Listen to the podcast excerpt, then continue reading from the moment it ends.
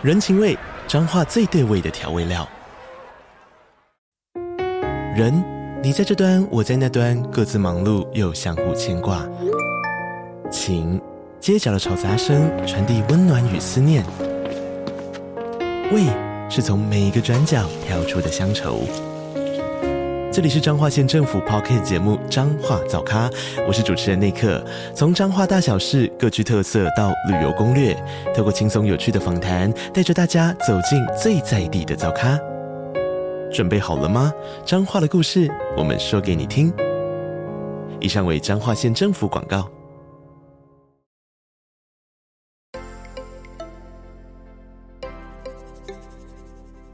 大家好，欢迎收听斜杠杠杠杠，大家来开杠。我是乔王，我是威廉。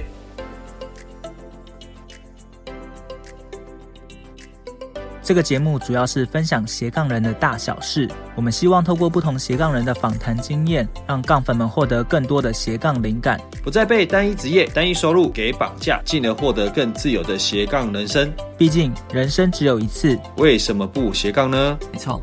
后那后来是怎么样再去呃慢慢发展到呃 NFT，还是说你就是持续这样一直画画画啊？会发展到 NFT 是这样子，就我去年的我书是去年二月出的，然后出完之后下个月就是三月，那时候我就看到了一篇新闻，就是有有有一幅图，然后它就像一个乱码的马赛克一样，就一一大堆图放在同一张图，然后然后它用一个形式叫做 NFT，然后卖了十六点九亿。然后想说天哪，这什么鬼东西？然后就去研究一下，对，嗯，然后才知道，哎，NFT 这三个字就是这三个英文字母都认得，可是放在一起你就不知道是什么嘛。然后就开始去查，好处是因为我这几年有进驻在一些那种创业加速器，那刚好最近几期加速器的主题都是区块链，所以都有认识啊、呃、这个圈子的人。所以我就马上去请教他们，哎、嗯，NFT 是是在在在干什么的？怎么跟之前的币又不一样？对，对，然后搞搞得我好乱的。那可不可以帮我们科普一下什么叫 NFT？对，因为有些杠粉可能不知道。嗯、对，好好，那我举一个例子好了，就比如说我们现在在现实世界当中，我们出去，我们是不是会带个钱包？没错、嗯，对，然后我们钱包里面是不是会装钱？没错，对，纸钞，嗯。对对，然后除除了钱之外，我们身上穿的衣服，还有鞋子，甚至是我甚至我们用的笔电，这就是这就是我们身上的物品嘛，或者是或者是资产等等的。对，财产，嗯，对对对。那如果今天把这个世界转换成虚拟世界，就是所谓的元宇宙好了，嗯、对，那我们一样，我们一样走走出走出外面，那我们一样会带一个钱包，但这个钱包现在变成加密货币钱包。那里面我们也会放钱，嗯、那但是这个钱现在不是纸钞，现在叫做加密货币。那哎，虚拟货币没错。对，那纸钞你有可能是美金嘛，有可能是台币嘛。那可是，在加密货币，你有可能就是比特币啊、以太币啊，嗯、或者是最近归零的 Luna 币啊等等 的。没错。对对对，那除此之之外，我们刚刚提到的所有财产，它全部都可以是 NFT。也就是说，NFT 它可以是虚拟资产的总代称。嗯嗯嗯，对，因为它 NFT 它就是啊、呃、用非同质化代币，对对对，它其实也就是一种记录的方式而已。对，那我们我们有透过这个方式去记录说这些虚拟资产的产权拥有权是谁的，不然我像我们以前画图，我们 PO 到网络上，人家按个右键拷贝，就就就就被 复制走了。就变 JPG 档了，就没了。对啊，对啊，对啊。那如果是如果我只是从赖上面去传，或者是如果我只是上传在一些比较不公开的地方，那反而被别人拷贝走之后，他还比我先公开的话，我还不一定可以告得了他。因为没错，对，因为著作权在台湾的著作权法是，呃，你要怎么证明你有这个著作著作使用权？就是你有办法记录证明这个著作是你公开先发表的，然后要有个日期。所以，当如果有人比你先发表的话，嗯、那你就很难去证明这件事情了。嗯、对，没错。那区块链这个记录的分散式账本的技术，就刚好可以解决这个东西。它可以啊、嗯呃，用所谓的非同质化代币的模式。那这个代币呢，它上面可以贴不同的东西，就很像是我们发了一张透明的卡，嗯、也许是信用卡或者是会员卡。那但是我、嗯、我这卡上面我可以装一幅图，我也可以装一个游戏宝物，或是可以装一个虚拟土地等等都、嗯、都可以。对，然后但重点是因为在区块链上面，它可以记录说这个是谁的。那当当这个财产的拥有权至少先确立之后，我们才有办法去谈交易嘛。不然，没错，没有人知道说这东西到底是谁的话，那对对，更不用再谈什么价值交换。嗯、所以 NFT 它简单来说就只是资产的总称。所以人家为什么会炒元宇宙，嗯、就是因为在一个世界里面，你一定要有货币，要有交易媒介，然后钱包就是一种交易机制，然后再来你还有所谓的资产，就是你要有房子，你要有车子，你要有各种。我们生活会运用到的东西。那当 NFT 出来之后，它可以在虚拟世界把这些所有的财产都呃锚定一个拥有者之后，那资产、嗯、虚拟资产的价值才真的被确立。那这个时候，它这个虚拟世界才真的比较呃变得比较完整。然后这时候，元宇宙这三个字才会被大家拿出来讨论。对啊，大概是大概是这个进程。所以 NFT 它简单来说呢。虽然很多人现在会把它拿来做做 诈骗啊或干嘛的，但是就它的根据网络进程来说，它其实就是记录非货币以外的资产。嗯，简单来说是这样子。嗯，了解。阿赞这样譬喻，我觉得又更好懂了，因为以前在讨论 NFT 的时候，大概就是会。讨论呃 NFT 的币价啊，然后就是投资啊，嗯、对，但是它其实运用范围很广。嗯、那整个元宇宙概念一起包进来的话，大家就会比较了解说未来它运用范围可以怎么去用它。嗯嗯，对对对，就像是我们看那个电影《一级玩家》啊，对，有有有，对对，那他不是有头发吗？然后有有车子吗？嗯对，那些东西其实就是 NFT 啊，嗯，就是他身上的装备全部都是 NFT，然后我们可以去购买他的购买装备，可以买不同的肤色、不同的发型，这些全部都是 NFT。对，那只是目前 NFT 应用面还没那么广，目前大家就是比较用在社交图像上，对，像那个无聊猿，那个就是草高高。对对对对对对对，那但是但是其实它的运用不会只有那边，它之后一定会把我们很多生活上的东西，当它变成虚拟化之后，那这些东西都会是 NFT，而且它都可以跨链，就是不用不用拘束在某一个环境。比如说像我现在在 FB 上面，我所有的内容资产，今天我没有打开 FB，我是没办法看到这些东西的，更不用说我去拥有它。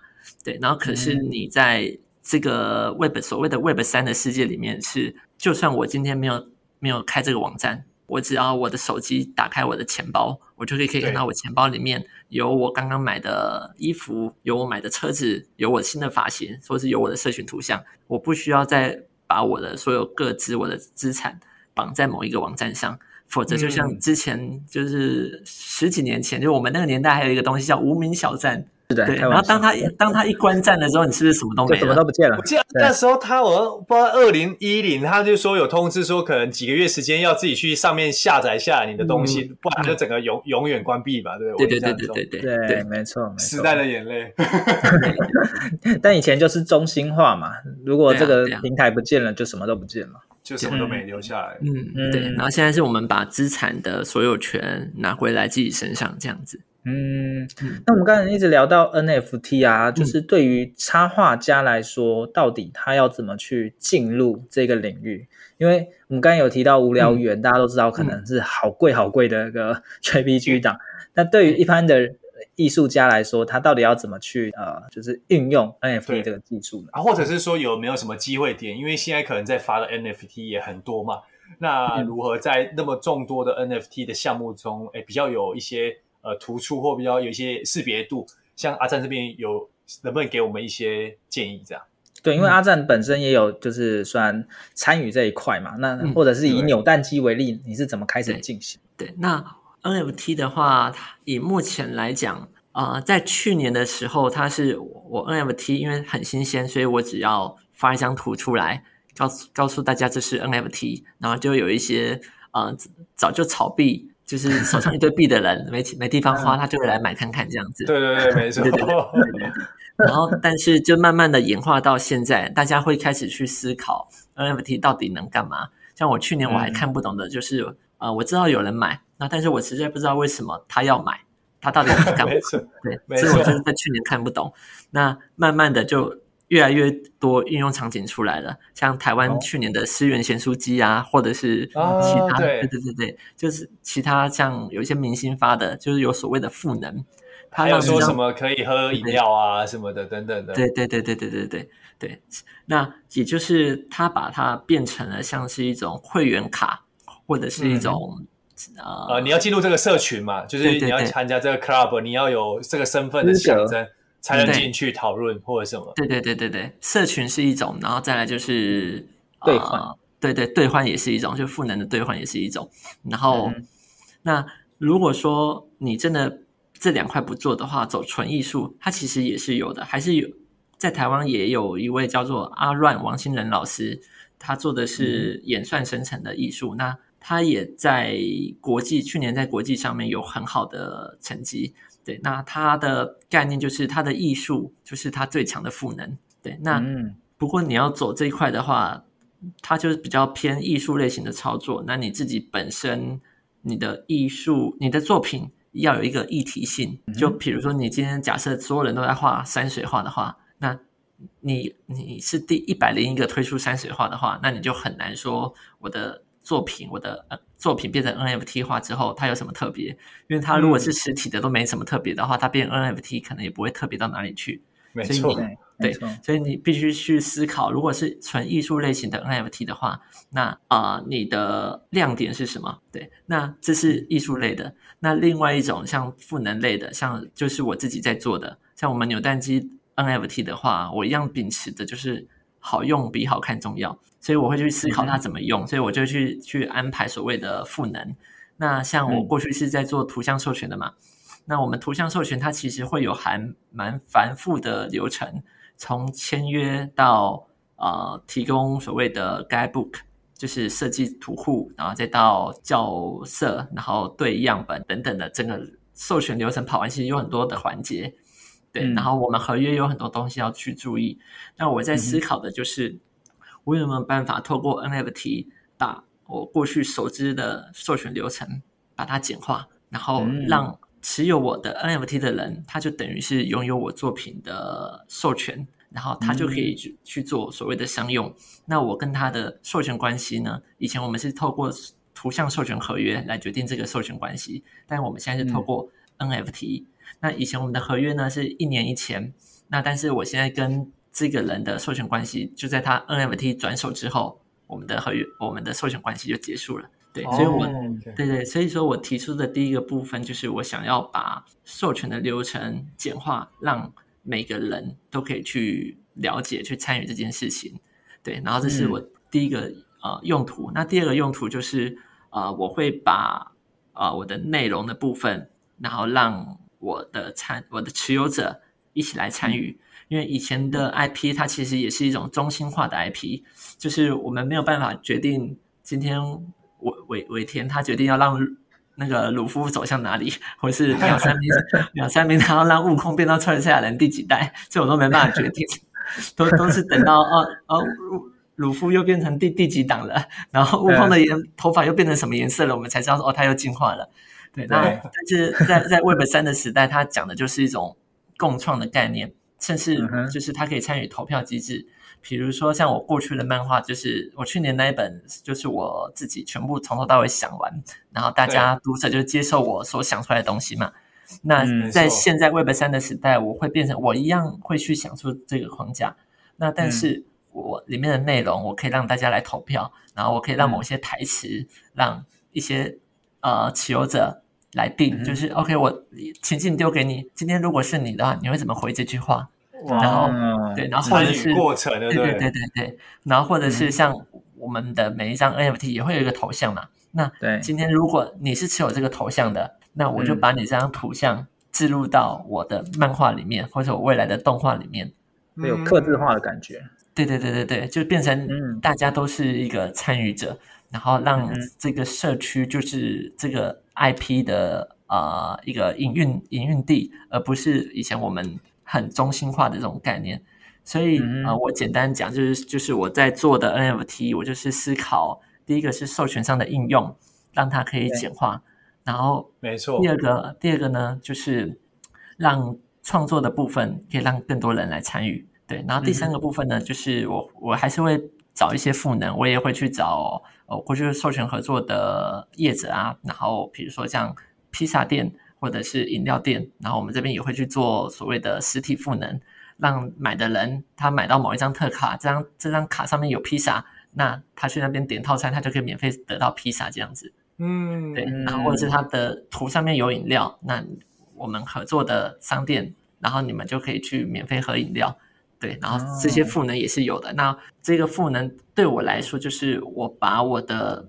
我透过 NFT，然后把我跟业者的关系也变得更紧密了。因为以前我只是把图给他，嗯、接下来我就是只能等他的报表，他卖的好或不好，我也没办法决定。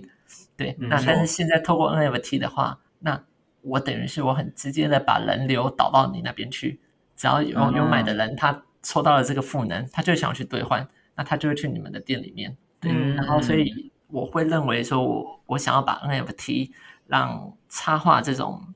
授权的一个生态系变得更更活络一点，对，更健全一点，对，让参与者变多。因为以前就是只有创作方，然后代理方、被授权方，全部都是 B to B to B 的一个操作，对，完全没有 End User 参与这样。对对对对，那对对对对，那现在 End User 他透过 NFT，他就像是一个项目的早期的投资者，他就像是一个天使投资人。那他因为是投资人，所以他有一些。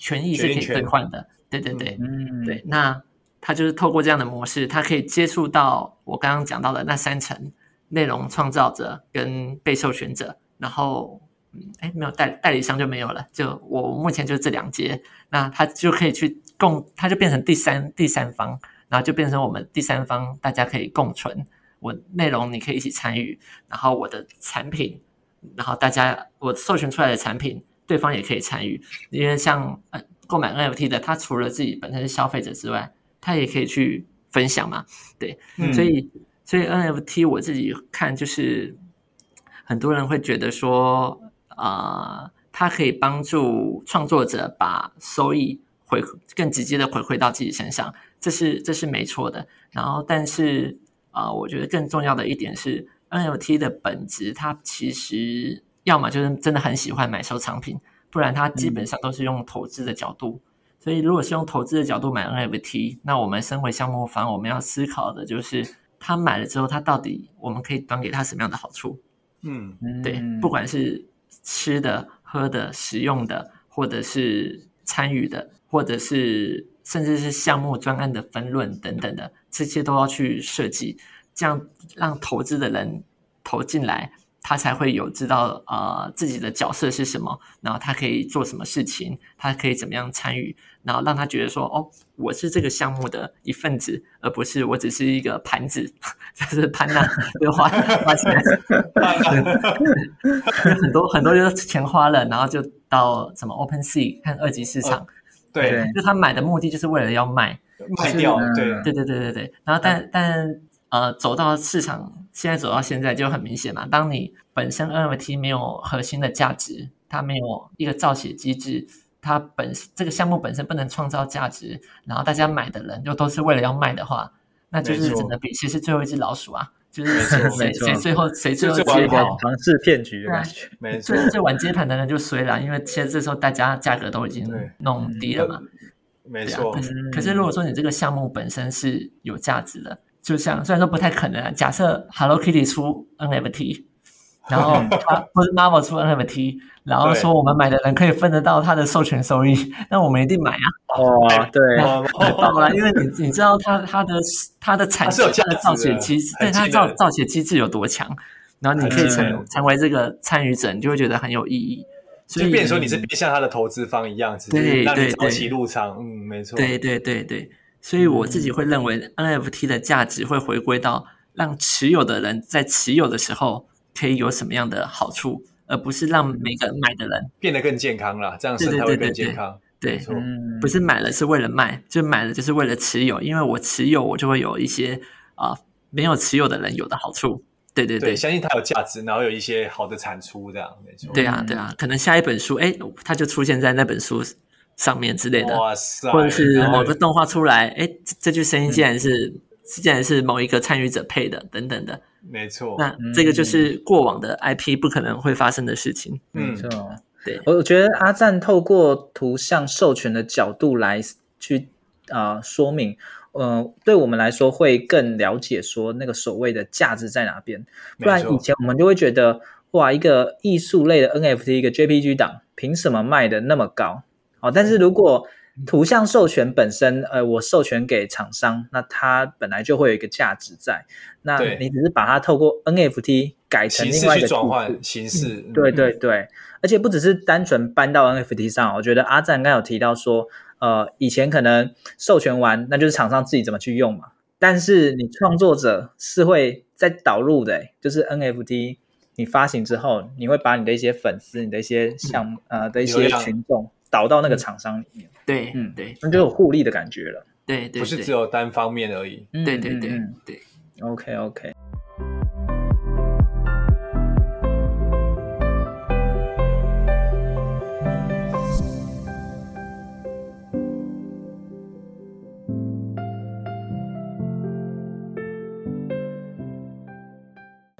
好哦，那我我想问一下，就是阿赞，呃，未来你你怎么看这件事情？就是我我们刚才讨论的这些事情是呃，已经很多人都在做，还是说目前可能只有少部分人，甚至只有阿赞你这边在做呢？我不太确定艺术市场这一块。啊、呃，NFT 很多人都在做，对，然后但是、嗯、没错。但但是大部分就是 对，就是就是拼最后一只老鼠，不能这样讲也不太礼貌。但有很多项目方案，有很多很有趣的项目了。但是如果说真的从图像创作去出发的，目前不多。然后像我这样身份的有发的，我目前知道的也只有三个，一个叫做我是马克，就是在画职场的那个马克，马克对对有对。然后还有一个叫肖稿，就是画那个男女朋友的。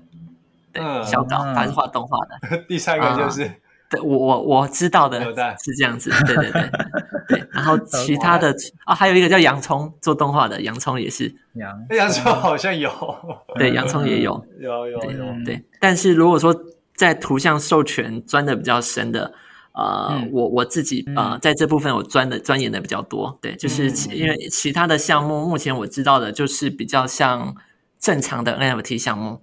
就是我让你有很多东西可以兑换啊，然后让呃说未来我会有在 Sandbox 有什么游乐场啊，大家可以一起来玩啊。目前大部分是这样子的，对。那、嗯、但但是我自己想要做的事情是，因为大部分的人还是活在 Web 二的世界里面，所以 Web 三我认为是 Web 三是一种我重新把资源做一个新的整合，然后没错，充分配的，对对对对对，然后但是你。你价值输出的地方还是会输出在你这个 IP 本来的受众。那他们如果在 Web 二，就在 Web 二；那他们未来移到了 Web 三，那就在就在 Web 三。那对，但但是我不不会想说，我这个 IP 为了这个 Web 三，然后我就要弄一个跟大家一样，也要到一个元宇宙，然后去弄一个什么样的派派对啊、演唱会啊什么的，因为那个就不是我这个 IP 在做的事。有所有的好处，所有的优惠都在 Web 三，到时候可以跟一些明星嘛，在旁边。对对对对对，对，嗯。那如果说像很多艺术家、插画家、创作者，呃，他也对你讲的这一块其实是很认同，然后也很有兴趣，但是可能受限于对他们不知道商业模式，不知道图像授权的话，那有没有机会呃，可以跟你联系，或甚至可以跟你一起合作呢？可以啊，就是呃，我自己的的问呃 NFT 项目，然后我会有一个叫 Discord 的社群。嗯、那在 Discord 的社群呢，嗯、我其中有一个环节就是在针对创作的部分。那因为我的角色有一个特别的地方，就是它可。它就是一个蛋壳，然后它可以打开，然后去装不同的东西，然后它就会有不同的变身。那我想要用这种方式，嗯，等于是同步曝光他的角色跟我的角色。他嗯，在我蛋打开的时候，他的角色就冒出来了，然后他就可以曝光他的角色，然后他可以去讲他的故事，然后装装起来之后，这时候又变成一个新的二创了。他可以用他的角色的元素，然后来二创我这只这只小鸡的角色。哦，就新的故事 storyline 这样子。对对对对对对对对，因为像我我很喜欢无聊猿那只猴子，他们的模式是这样子。啊，他出了很多张人头像嘛，然后其中有一个人头像是一个趴车小弟的猴子，然后买买到这个趴车小弟的猴子呢，他自己有编剧的才能，他就拿这个趴车小弟，然后去写了一个故事。哇！后来他的故事这个剧本竟然被好像被被迪士尼买买下来，是不是好像有要拍电影，对不对？我印象对对对对对对对。哎，那这样后面的价值就很恐怖了，哎。对啊，对对，所以他打破了一个一个点，就是说过去所有的 IP 都是。啊、呃，编剧啊、画师啊，那边绞尽脑汁在那边做，然后最后再透过呃代理商啊推出去。可是现在变成在 Web 三，每个人都有机会去推出来。嗯，那对你你的 IP 就不会是很中心化的。你的你透过 Web 三，透过去中心化，你这个 IP 变成你这个社区大家拥有的。你只要有创造力，嗯、你是可以。用这个角色去发挥出自己的价值，看你会的东西是什么。对，也许你会剧本啊，你会你很会学习剧本，也许你很会做音乐，对啊，等等的，有不同的用法。然后现在也有人拿去开汉堡店了，在美国，他买了三只猴子，然后就这三只猴子重复印、重复印、印印在他的那个店店里面的摆设，还有他的汉堡跟薯条的包装。哎，真的很像图像授权的感觉。对啊，对对。对，可是就等于是因为你等于是游泳那三那三张图嘛，但是你就是有这个权利去做，你要去延伸，不管怎样的创作或者是商业化的一个一环的。对对，可是这个在传统 IP 是不太可能发生的事情，因为传统 IP 你要授权这样的店面，哇，那个有很多东西可以谈合约啊，对，太多可以谈了。对，光你要印那个墙面哦，那墙面是用采计来算的，就我一裁九九十乘以九十。这样一块面积是、嗯、是多少钱？假设一材是五千块的话，那你有十材，嗯、那我就一定要先收收你个五万块。我靠！然后再来就是再来就是你的薯条嘛，那你薯条我就是抽你的权利金，嗯、就是你售价一百块，我就抽你抽你五趴之类的。哎，那所以它利润就被吃完一。对啊，对啊，对啊，对啊，所以传统的 IP 要做到这一点，真的。不太，他们包袱太重了，对，因为如果他他们这样做的话，那他们之前谈的厂商就全部都反弹了，那他就 就跳脚了，对。啊，就觉得你你之前我们付那些授权金是白痴嘛，对，他就变盘了，对对对，就变盘子了，对。那如果像刚才提到的，就是呃，汉堡店，他就是买了无聊猿之后，他就可以随意用无限的组合，就是那三只无限组合去延伸，嗯嗯嗯。嗯，所以所以确实是这样子嘛，哈，对，确实是这样子。哦哦哦，那等于类似买断的概念吗？所以这就是很特别的点，嗯、对，它有点像是买断没错，可是有趣的地方是买断的话是我的，但对，但是它有可能会脱手啊，啊，对，脱手之后创作者又可以再拿分润，对啊，嗯嗯，脱脱手之后创作者除了可以，比如说好了，我今天我卖给乔王，那对。那个威廉这边就会有我们交易的百分之五的手续费可以抽。嗯那再来就是，你有了这张图之后，再卖，就换换你换你可以开汉堡店了，你可以开披萨店了，对，对啊，就变成那个授权关系变成是威廉在你身上，然后我跟威廉就没有这个图像授权关系了，因为我把这个 NFT 脱手了，给你，嗯，对对，OK OK，啊，或者你要开汉堡店也可以嘛，对不对？因为现在的所有权是在乔王手上，对对？对对对。对，哎，对，但是啊，真的，我印象中，我印象 NFT 是指说，譬如说，创作者假设你的话，乔王跟我假设我我们买的话，我们只有使用权，对不对？但是我们应该没有所有权吼。这个使用权跟所有权有，嗯，你你刚好你刚好讲反了，你买的时候你是有所有权，然后但正常来说不会有使用权，就很像是我们去画廊买画，我们买了一幅蒙蒙娜丽莎，那蒙娜丽莎这个这幅画的财产的。所有权在我身上，因为是我付钱买的。哦，买的对，没错。对对，可是我不能拿蒙娜蒙娜丽莎印到 T 恤去卖，因为我没有他的财产使用权。哦，所以我只有所有权而没有使用权。对对对对对。但但 NFT 就把这个颠覆了嘛，对不对？不一定，有有很多 NFT，它还是只是让你有所有权，它没有给你使用权，这要看项目方怎么规定。哎，所以像那个无聊猿那个，他开汉堡店，代表是说他出了所所有权，他开放这件事情。对，他他有特别，他有特别讲说他开放这件事情。那但有些项目方他也明写说他不开放。就是你买了之后，你不可以拿来做其他的商用。哦，OK，所以要看项目方，就是要看项目方。对，了解。这些都是 mega。对，看敲啊，问到关键重点。对，没错。对，等下买了不能使用。没错，那那就那那你用了你就被告了。像我自己，因为就是这这段时间接触了很多授权合约。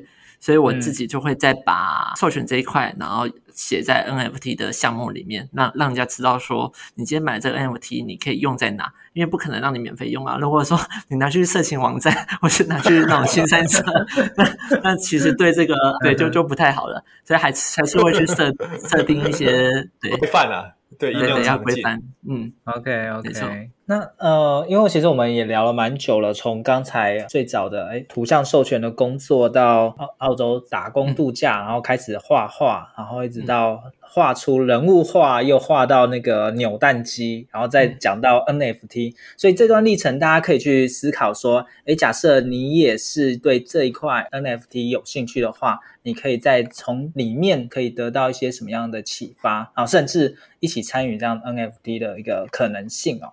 那如果说大家真的对于呃阿赞啊、呃、想要再跟他进一步交流的话，也可以到扭蛋机呃这个 Facebook，或者是说呃另外叫什么叫什么，另外一个叫做乔王五四三二很会。送礼物，对，很会送礼物。我在 Q 你，我们进入惩罚时间。对，好，这些管道都可以呃联络到阿赞嘛，对不对？是。好，那我们节目呢都会送给杠粉一句话，不知道阿赞这边有没有什么样的话是想要送给正在发展斜杠中的朋友呢？如果是一句话的话，我这边想一下哦。不一定一句啊，可以一段话也可以了。严格啊，太难了，一一句话太难。那我我自己斜杠下来的心得就是，我觉得斜杠它其实目的不是要让我让我们变成像多头马车一样，然后忙不过来，而是要帮自己的目标有办法做更周全的准备。譬如像呃，我虽然也做过了很多事情，那但是。我会去让每一件事情尽量去关联上，或者是到后来我会有一个目标，这些目标会把我过去做的每一件事情整合起来，不管是学商的、做授权的、做网页的，或者是做做设计图像的，那它有机会会在某一个点聚焦啊，汇聚在一起。那这个时候啊，我觉得我们所有经历的东西就可以发发挥它的重效，这样子。那另外还有一点，我觉得就是你啊、呃，你斜杠到后来，其实到到后面你不是在用加法。虽然我们一开始走斜杠的时候，我们是不断的不不断的加上去，我们会怎么会怎么对。然后到后来你还是会变成减法。那只是说你现在懂的东西越来越多了之后，然后你开始会去思考哪些事情其实是非你不可，但哪些事情其实你是可以委托给伙伴。或是委托给某些 SaaS SaaS 系统，嗯、就是有些东西真的不用什么东西都都自己来，对啊，没错，那对对对对，这这就是想要给杠粉的一个建议，就是啊、还是我们斜杠的目的到后来还是会要要回归到啊、呃、一个目标，对，聚焦，嗯、然后让我们可以在做完一件事的同时，然后也完成了其他件事情，这样子。嗯，我觉得阿赞本身的例子是蛮激励人的，因为大部分走艺术的，他可能在商业模式不是那么的了解，然后再走气管类型的，也很难直接碰到艺术这个领域。对，对，所以阿赞是少数，真的是我认识中少数可以对跨领域，而且是跨这种很。感觉是很极端的，哦，但是把它合在一起，合在一起，对对对对对，所以像阿赞刚才提到，就是要有一个自己的主轴，然后把它连在一起。阿阿赞的角色真的是，嗯，连的蛮好的。对啊，嗯，在努力，在努力。嗯，然后时间，因为每个人时间都有限啦、啊，所以就像阿赞讲的，呃，你不可能什么事情加法，然后慢慢就是还是要到减法聚焦这样。嗯，最后还是要回到聚焦，不然你会呃越越做越累嘛。对对，嗯、就加加太多了，数字越来越大。真的，没错没错没错。好，那我们节目最后呢，都会做一个小小的总结。呃，嗯、我们的总结可以请来宾啊、呃、阿赞这边做总结，也可以呃我们两个针对我们今天听到的，简单分享一下我们觉得哎重要的部分。对，那阿赞再补充也可以，看阿赞要先开门那个开头，还是我们都可以。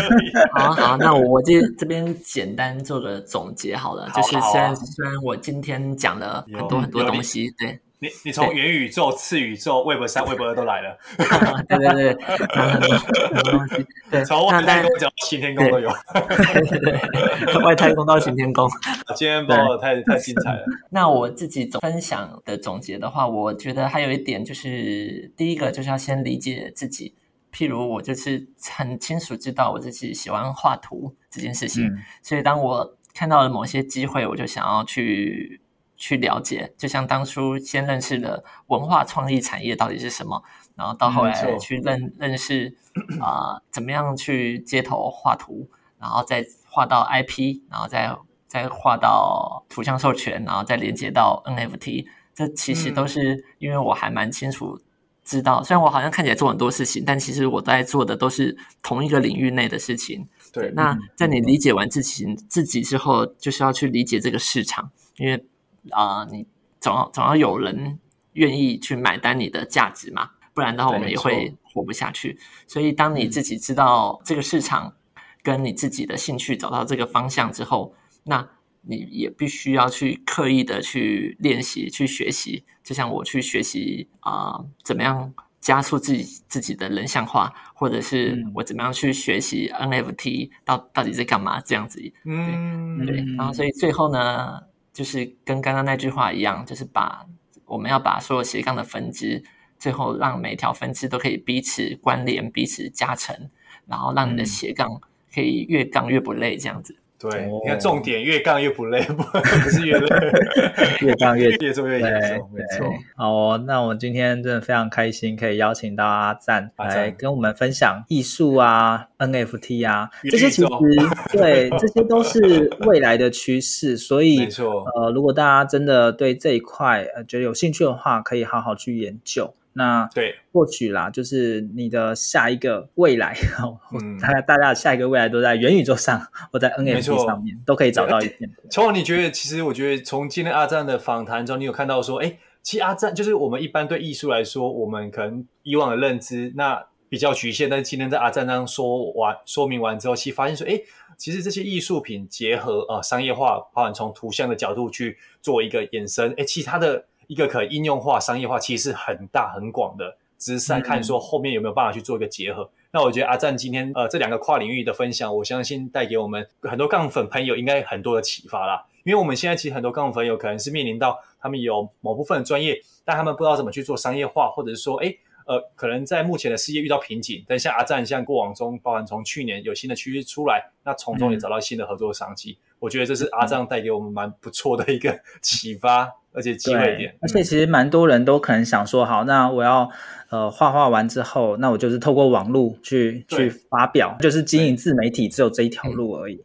但是其实还有可能所谓的图像授权，然后甚至 NFT 都是可以去尝试的一个领域嘛。对，因为看阿赞也有在另外有在谈图像授权这一块，也有持续在做嘛，对不对？对，所以其实你的方向其实是很广的。嗯嗯嗯嗯。对对对，那我相信图像授权这一个呃水应该还蛮深的啦，然后还有 NFT 其实又更深。如果真的大家呃对这一块有兴趣的话，哎，或许可以直接来私下来跟阿赞来联系。哎，所以阿赞一般来说跟你联系就主要透过 FB 比较方便嘛，吼。嗯，对，可以就私讯私讯你这样就好了。嗯嗯，可以。OK，到扭蛋机的粉专就就去讯息，那我看到我都会回。好啊，谢谢大家收听今天的斜杠杠杠杠。大家来开杠，我是小王，我是威廉，我是阿赞。